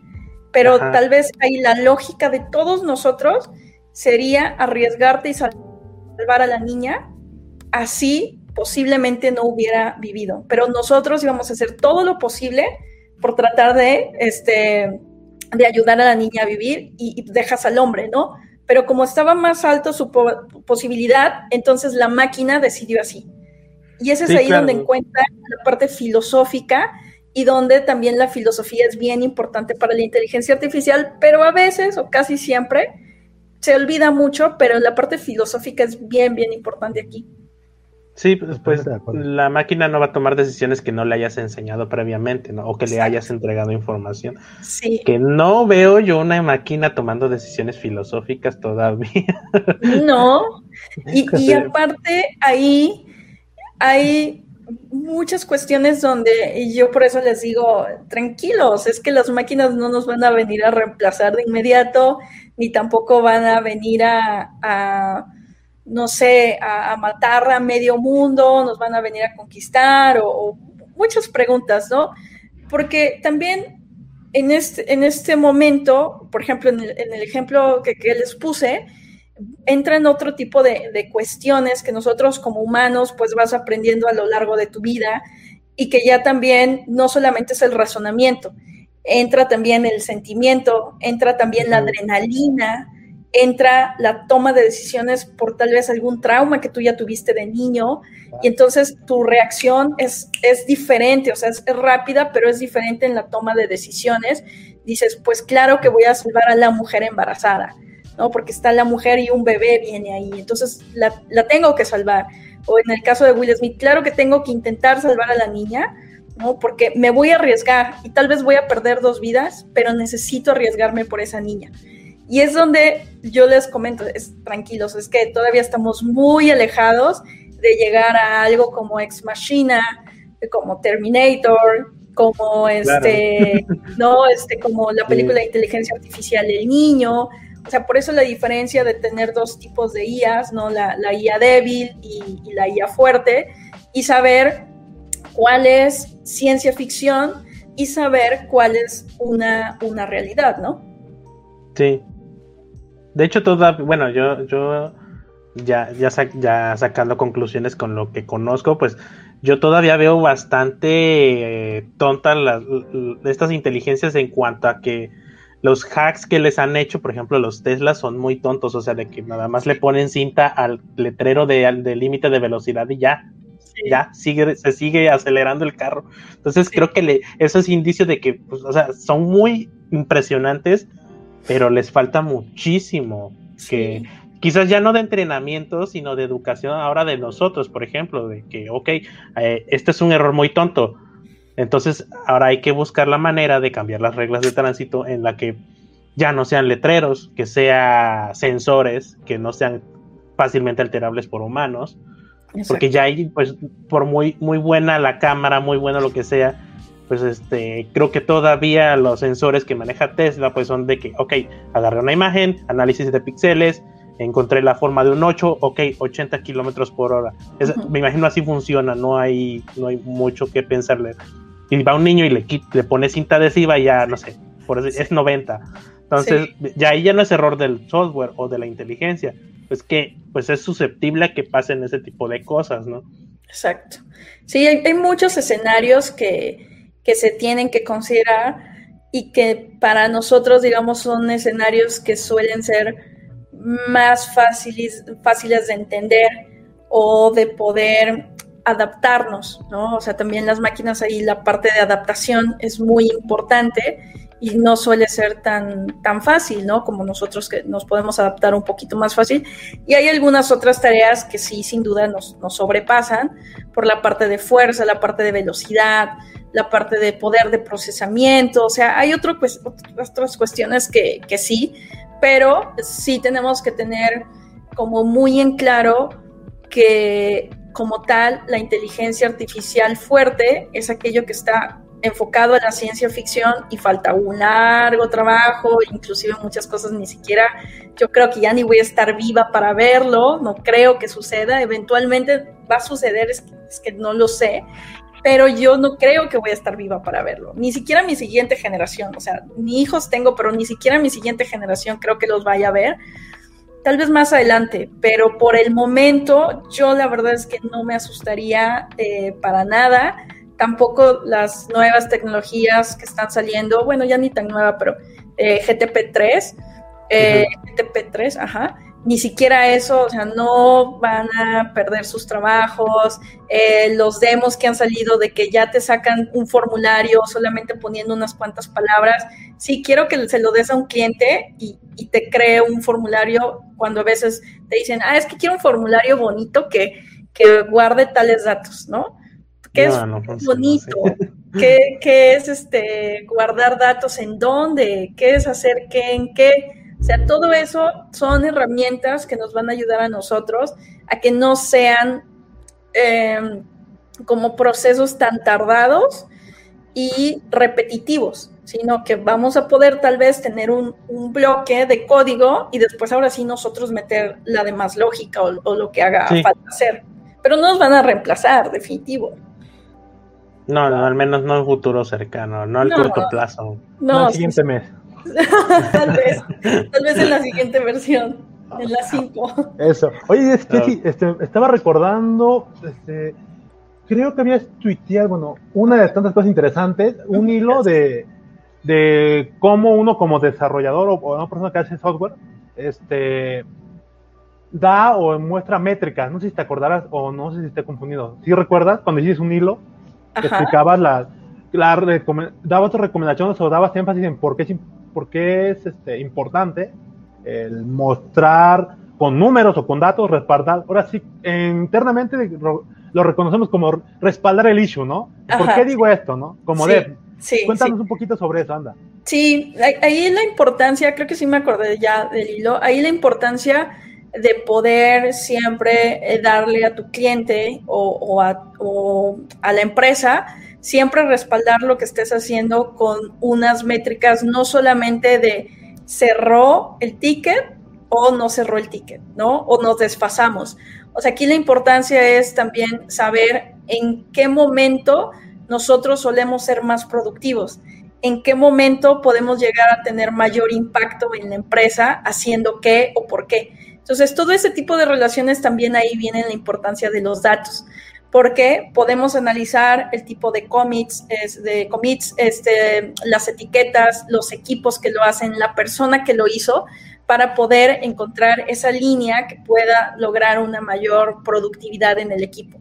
Y es que suele pasar que muchas veces en los equipos nos dan tickets que tal vez nos los están dando en las habilidades Mm, menos desarrolladas, ¿no? Yo considero que tengo habilidades que son mejores y habilidades que me cuestan más. Entonces, si tú quieres tener un equipo que sea productivo, que pueda seguir creciendo, pues entonces define cuáles son las mejores habilidades de tu equipo. No le des a alguien eh, una query compleja o algo que tenga que ver con queries si sabes que su nivel de, generar queries, de Postgres en, lo que tú quieras, no es la mejor. Entonces, para eso también tenemos que sacar esas métricas y poder encontrar esa relación entre la efectividad, entre lograr tener productividad, entre sacar el proyecto en tiempo y forma. Y por eso ahí es donde también los datos son bien importantes. Y eso va hacia también eh, redes sociales y va hacia el impacto que nosotros queramos tener. Y, una investigación que hice por parte de, mi tesis doctoral fue precisamente eso, el poder encontrar la relación que yo podía tener en la precisión o el mayor alcance de los usuarios de acuerdo a los tweets. Y ustedes lo pueden hacer, ¿eh? Traten de poner dos tweets a la misma hora, en diferentes días o desfasado unos dos días, y es donde entran las pruebas de A-B testing. Entonces vas a probar A con B, un tweet con otro tweet. Un tweet, pónganlo con texto plano, solo texto plano. Y el otro tweet, traten de poner tal vez algo similar, pero ahora le ponen un GIF, o le ponen una imagen, o le ponen en emojis. Y traten de ver cuál de los dos crece más. Entonces es ahí donde ustedes pueden encontrar también la forma o la mejor manera en que pueden hacer crecer la cuenta si es que están enfocados a Twitter. Y lo mismo pasa con YouTube. YouTube también tenemos una sección donde se hacen los A-B testing, donde tú puedes comparar la, mejor, el mejor alcance de cada uno de, los canales que tiene. Y a veces he visto, y yo hacía eso, que por desgracia yo le dedicaba, por ejemplo, tres horas a generar un, video y ni siquiera tenía el impacto que yo hubiera querido. Y algún otro video le dedicaba media hora y de repente, ¡fum! Y decía, pero ¿por qué? Entonces ahí es donde ustedes tenemos que utilizar el tablero de YouTube los comparan y ver cuál tienen mayor efectividad y empiezan a sacar sus conclusiones. Puede ser la hora, puede ser el tema, puede ser que a mis eh, seguidores no les interese tutoriales o no les interesen tutoriales tan largos. Entonces voy a dividirlos y ahora divídelo y vuelve a probar. Entonces, todo, todo, todo, traten de probarlo y traten de hacer esos A-B testing para que puedan encontrar el público objetivo, el tipo de contenido que va a tener mayor alcance y cuando hablamos de productividad, también la mejor forma de poder alcanzar esa productividad de acuerdo a lo que vayamos viendo en la relación en los datos. Sí. Claro, claro. Eh, supongo que esto que está aquí era pregunta, dice Carlos, Carlos Andrés. ¿Se podría pensar que una máquina sería inteligente en la medida de la inteligencia de quien lo programe? O me imagino que sí, que está preguntando si el límite de, la inteligencia pues estará limitada por la capacidad de, de desarrollo de quien lo haga o del equipo que lo haga. No, más bien está enfocada en los datos con los que lo vas a entrenar. Si tú, porque yo puedo tener exactamente el mismo modelo, el mismito modelo, pero si uno tiene datos muy pobres, pocos datos, pocos ejemplos, mal tagueados o mal etiquetados, eh, sucios, con outliers, con, o sea, mal hechos los datos, y otro posiblemente tenga menos datos, pero mejor eh, procesados, limpios, sin ruido, sin outliers, etiquetados, etcétera, etcétera, uno va a tener mayor precisión que la otra. O tal vez también la selección de atributos es súper importante. Los atributos que pueda tener uno u otro también va a lograr que, tengas mejor precisión, pero no es tanto, o sea, la inteligencia de que lo programe, no, yo me voy por los datos con los, que, con los cuales va a ser este, entrenado. No, por claro. Ejemplo, por ejemplo, como lo que hace Alexa, ¿no? Que te, se supone que te está escuchando a cada rato. Sí. Y ella es la que va recopilando los datos para ofrecerte las cosas que se supone que tú quieres. Lo mismo que pasa con Facebook y WhatsApp o diferentes redes sociales, que dependiendo de tus búsquedas es lo que te está ofreciendo, porque son los datos que recaba de tuyos, de tus gustos, de lo que buscas, de lo que quieres y de lo que te llama más la atención. Y eso te está aventando en publicidad, porque son los datos recabados. Y el modelo es el mismo, pero el, problema aquí son los datos que cada, cada uno le está dando a, esa inteligencia. Lo está alimentando cada día. Sí, sí, sí. Ok, hay todavía dos puntos más eh, y un tercero supuestamente si no teníamos tiempo. Yo procuro que estos episodios queden nada más de una hora y media, que es lo que llevamos. No sé si quieras continuar con un punto más nada, para cerrar, que sería, pues, ¿qué recomiendas a la gente que quiera empezar en este tema? Y quizás el tercer, el, perdón, el, otro punto, pues para ah, quizás otro episodio, que era, pues, cómo evitar la frustración y, lo, y no intimidarse ante lo abrumador que es esa disciplina. Pero si quieras compartir primero, aunque sea nada más. Pero eso creo que, creo que esos irían de la mano de cómo empezar y cómo no frustrarte. Ah, o bueno, si lo puedes resumir, creo que, de hecho, creo que voy por ahí. Eh, ahí yo lo que les recomiendo es traten de tomar como referencia un recurso. O sea, en el, en el, en el caso de pueden tomar una plataforma educativa, pueden tomar un libro y tómenlo como el recurso inicial con el que ustedes van a empezar a trabajar. O sea, lo importante ahí, o van a empezar a aprender, lo importante ahí es que vayan conociendo los conceptos para que puedan tener como marco de referencia ese pad de carrera que les pueda dar lo que ustedes, con lo que ustedes quieran empezar. ¿sí? Yo por ahí en, mi canal tengo un video precisamente de cómo empezar en la ciencia de datos y tengo todo un pad de carrera con el que ustedes pueden aprender y es una recopilación de muchos lugares. Pero lo importante aquí son los puntos principales con los cuales tienen que aprender. Yo les recomendaría muchísimo que aprendan Python porque es el lenguaje que más se utiliza ahorita en, el área. Hay algunos otros, pero Python la verdad es que va ganando por eh, la cuestión de que está totalmente alineado con lo que se hace en backend. Entonces es lenguaje con lenguaje y ya no tienes que estar ahí haciendo malabares para que, por ejemplo, R trabaje con Python o Julia trabaje con Python. Es lenguaje, lenguaje. Por otro lado, las bibliotecas que no les puede faltar para aprender es Pandas, NumPy y Scikit-learn y Matplotlib. Matplotlib es para graficar, eh, Pandas, NumPy, pues para trabajar con los datos, leerlos, limpiarlos, estructurarlos Y por otro lado, Scikit-Learn es para poder trabajar con eh, los modelos, ¿no? Para trabajar con supervisado, no supervisado. Hay algunas otras bibliotecas como NLTK, como este, o algunos otros paquetes como TensorFlow, etcétera, pero bueno, esos ya son casos más particulares, muy específicos, pero esos primeros son los necesarios. Los libros de O'Reilly para mí son los mejores para estudiar análisis de datos. Si pueden conseguir un libro de O'Reilly enfocado a datos o Python para análisis de datos, háganlo porque son los como los más bonitos, los más enfocados a la industria, con más ejemplos, es teórico y práctico, no solamente se van a quedar a la teoría, eso es muy, muy, muy bueno. Entonces yo les recomiendo mucho eso. Y también, por otro lado, yo les recomiendo totalmente y no lo dejen de lado. Yo considero que es algo que olvidamos, pero fue mi dolor de cabeza al inicio porque sí lo traía aprendido, pero no al grado que lo necesita un analista de datos, y es SQL. Es totalmente importante que sepan hacer queries, pero no de las queries estilo seleccioname esto con esto o agrega este join, o sea, de verdad queries mucho más complejas, recursivas, con with, queries anidadas, queries de varios ciclos, o sea, queries bien, bien complicadas, no todas, tampoco los voy a asustar, pero su nivel tiene que seguir, o sea, tiene que crecer y para eso les recomiendo que utilice eh, HackerRank. No necesitan estudiar un doctorado, no necesitan estudiar una maestría, ni siquiera tendrían que estudiar una licenciatura y está mal que yo lo diga. Si ustedes pueden estudiar una licenciatura, tienen los recursos y tienen las ganas, háganlo, porque nunca está de más tener un, certificado, un papel, un título.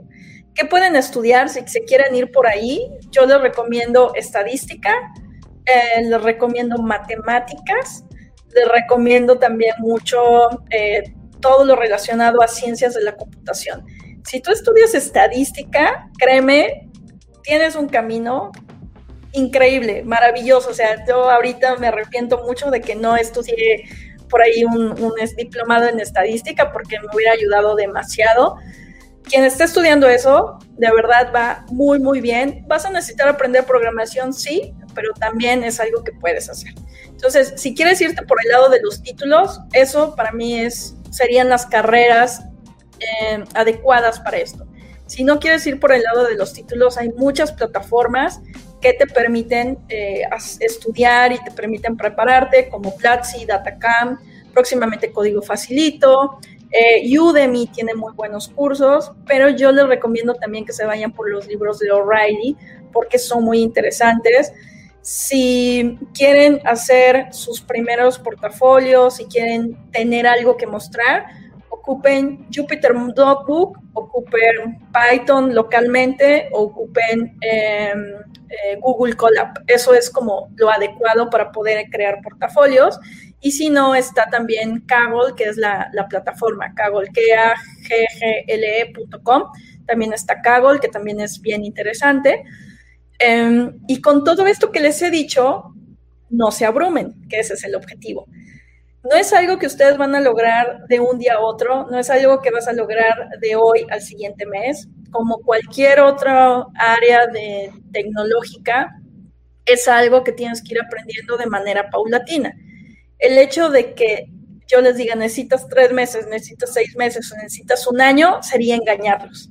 Porque cada quien lleva su tiempo, cada quien lleva su prisa, cada quien sabe su necesidad. Lo que sí les digo es que tienen que empezar. Si les gusta, empiecen cuanto antes y vayan poco a poco. No se presionen porque necesitan aprender algo ya, porque no va a ser así. Entonces esto es paulatino. No lo van a saber todo. Yo hasta la fecha no lo sé todo. A veces, muchas veces, me piden algo y no lo sé y me toca investigar. Entonces, no tienes que ser un experto, no lo tienes que saber absolutamente todo. Lo que sí tienes que saber es cómo analizar las cosas, es entender cuál es el problema y encontrar la solución.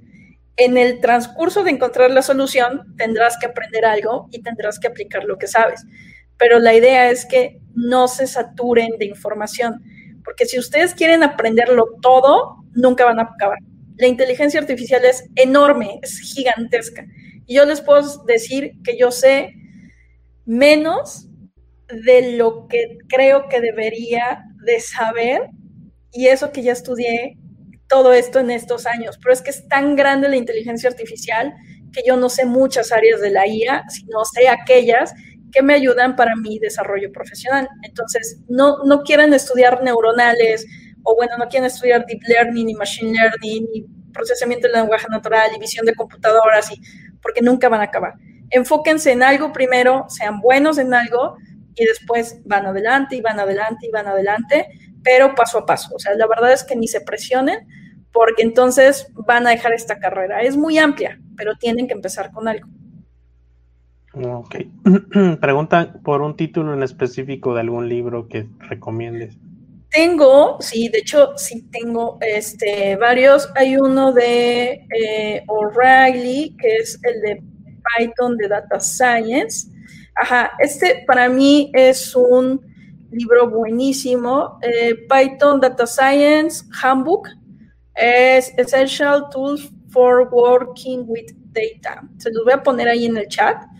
Eh, ese es muy, muy, muy bueno. O sea, de verdad es muy buen libro. Y hay otro es, que es Python for, for Data, creo. Ese es otro también, pero ese que les acabo de pasar es muy bueno.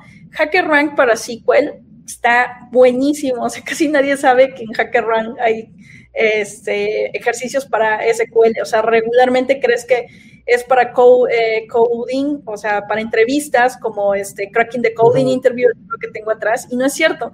Tiene toda una sección que se enfoca a SQL y se enfoca a estadística.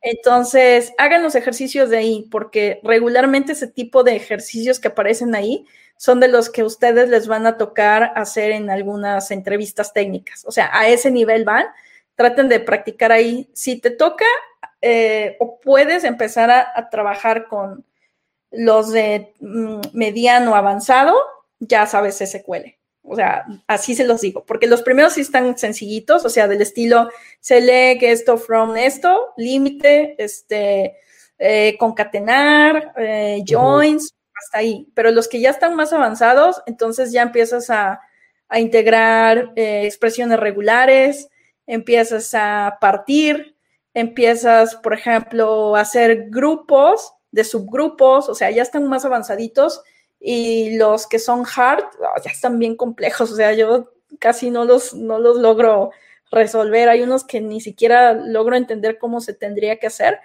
pero eh, está ahí, también tienen de estadística, que es bien importante saberlo, pero ahí en, en HackerRank. Ok, yo creo que pasa eso porque por ejemplo, para nosotros los desarrolladores y, sobre todo backend, eh, Laravel, por ejemplo, nos está mal acostumbrando horrible con el Eloquent. Entonces dices, ah, ya todo lo resuelvo con funciones. Y ya no, bueno, yo tengo años de no tocar SQLs más que cuando de verdad el lenguaje no puede. Bueno, el framework no tiene lo que necesito. Pero tiene años que no agarro una query de, SQL, sobre todo de MySQL. Pero cuando me toca es eh, navegar entre todo eso y otra vez hacer las queries ahí. Sí, sí, sí, pero, pero ahí traten de, probar con HackerRank porque están, están muy buenos los ejercicios, ¿eh? Ok. Pues no sé qué Miss o Pastor tengan algo que agregar al, al al programa o Jesse, si quieres agregar algo más antes de despedir el episodio. Este, yo nada más quiero saber cuál es el canal de Jesse. Ah, claro, sí. Ahí me puede encontrar como Silvercorp. También ahí ahorita les paso mi canal. Ay, ya, ya está yo cerrando lo que no debía. Este, ahí les paso mi canal en el chat. Me pueden encontrar como Silvercorp. Y de hecho ahí en el canal tengo eh, un video donde hablo de las 10 recomendaciones de libros para aprender Machine Learning, que va desde, digamos, un poquito más sencillo a algo más avanzado. Y hay uno de estadística que es bien importante. Yo se lo recomiendo muchísimo, viene en, ese video. Este, y lo mejor de todo es, es gratuito. Y hay uno que les recomiendo mucho, que es en español, que se llama eh, libro, este, datos vivos, ya les digo, Es, es de un chico argentino. Libro vivo de ciencia de datos AI. Ahorita se los pongo. Está súper bien explicado, es totalmente gratuito, lo pueden apoyar, por supuesto, pero está así increíble ese libro. Eh, ya también entrevisté a Pablo, ahí está por ahí en el canal, y va desde qué es el análisis de datos, avanzas muchísimo, las diferentes técnicas para hacer análisis de datos, hasta cuestiones mucho, mucho más, más complicadas y explica diferentes técnicas. Entonces, y es totalmente gratuito, entonces pueden, pueden acceder a él. Ok. Entonces vamos a dejar las ligas en el post del, episodio y pues ahí están en los comentarios. Voy a ver si los pongo en la, en la descripción. Pastor, ¿tú algo más que quieras agregar antes de cerrar? No, nada, creo que me quedaba con el pendiente de las redes sociales y de y de la cuenta de YouTube, pero creo que te podemos encontrar en todos lugares como Silvercore, ¿verdad? Sí, casi todos, casi todos. No, he unificado, pero al menos en Twitter, ahí siempre me, encuentran, y en mi blog eh, jessidays.tech, ahí también está todas, todas mis redes sociales. Ok. Bueno, pues creo que eso fue todo por este episodio. Gracias por escucharnos. Eh, esto sale cada 15 días el siguiente episodio va a salir quizás dentro de 15 días. Esto se sube, se está grabando un sábado, se sube un lunes. Entonces, 15 días después se vuelve a subir el siguiente. Eh, ah, y les avisamos que publicamos un post de cómo escoger buenos plugins con WordPress. Ya está, ya está en capa 8.dev. Para los que están empezando desde cero, pues eso es como una guía eh, escrita y con video complementario de pues, los puntos interesantes que se deben de considerar para escoger un buen plugin, que no te inyecten malware, que sea de, buena calidad, que tenga buen soporte, etcétera. Todos esos puntos están ahí. Eh, esto queda en audio, pero pueden ir al canal de YouTube donde están ahora mismo. Eh, está en Google Podcast, Apple Podcast, Spotify está como MP3 en el sitio web. Si lo quieren descargar el MP3, no pasa nada. Llévenlo donde, donde ustedes gusten. Y si no, pues compártanlo. Eh, ya saben que pueden dejar sus dudas, aunque no estemos ya en vivo, pueden dejar las dudas en los comentarios de nuestro sitio web, eh, aquí en, YouTube, en Twitter. Ahí está pues, el username de cada persona. Y si no, pues aquí estamos como arroba guion bajo capa 8 con número. Y si tienen alguna duda o tengan consultas de tecnología, etcétera, si está en nuestro conocimiento y capacidad, los vamos a responder para ayudar a la, a la comunidad. Muchas gracias y pues que tengan buena noche. Y creo que dejaron un último. Sí, gracias. Por ahí te están que hagas live stream más seguidos. Ya, ya yo ah, creo que la siguiente semana, que tengo varias cosas por ahí que contarles, pero no he podido hacerlo, me lo estoy guardando, pero siguiente semana creo que voy a empezar. Ahí nos avisas. Gracias. Gracias a todos. Gracias, Nos vemos para la siguiente. Bye.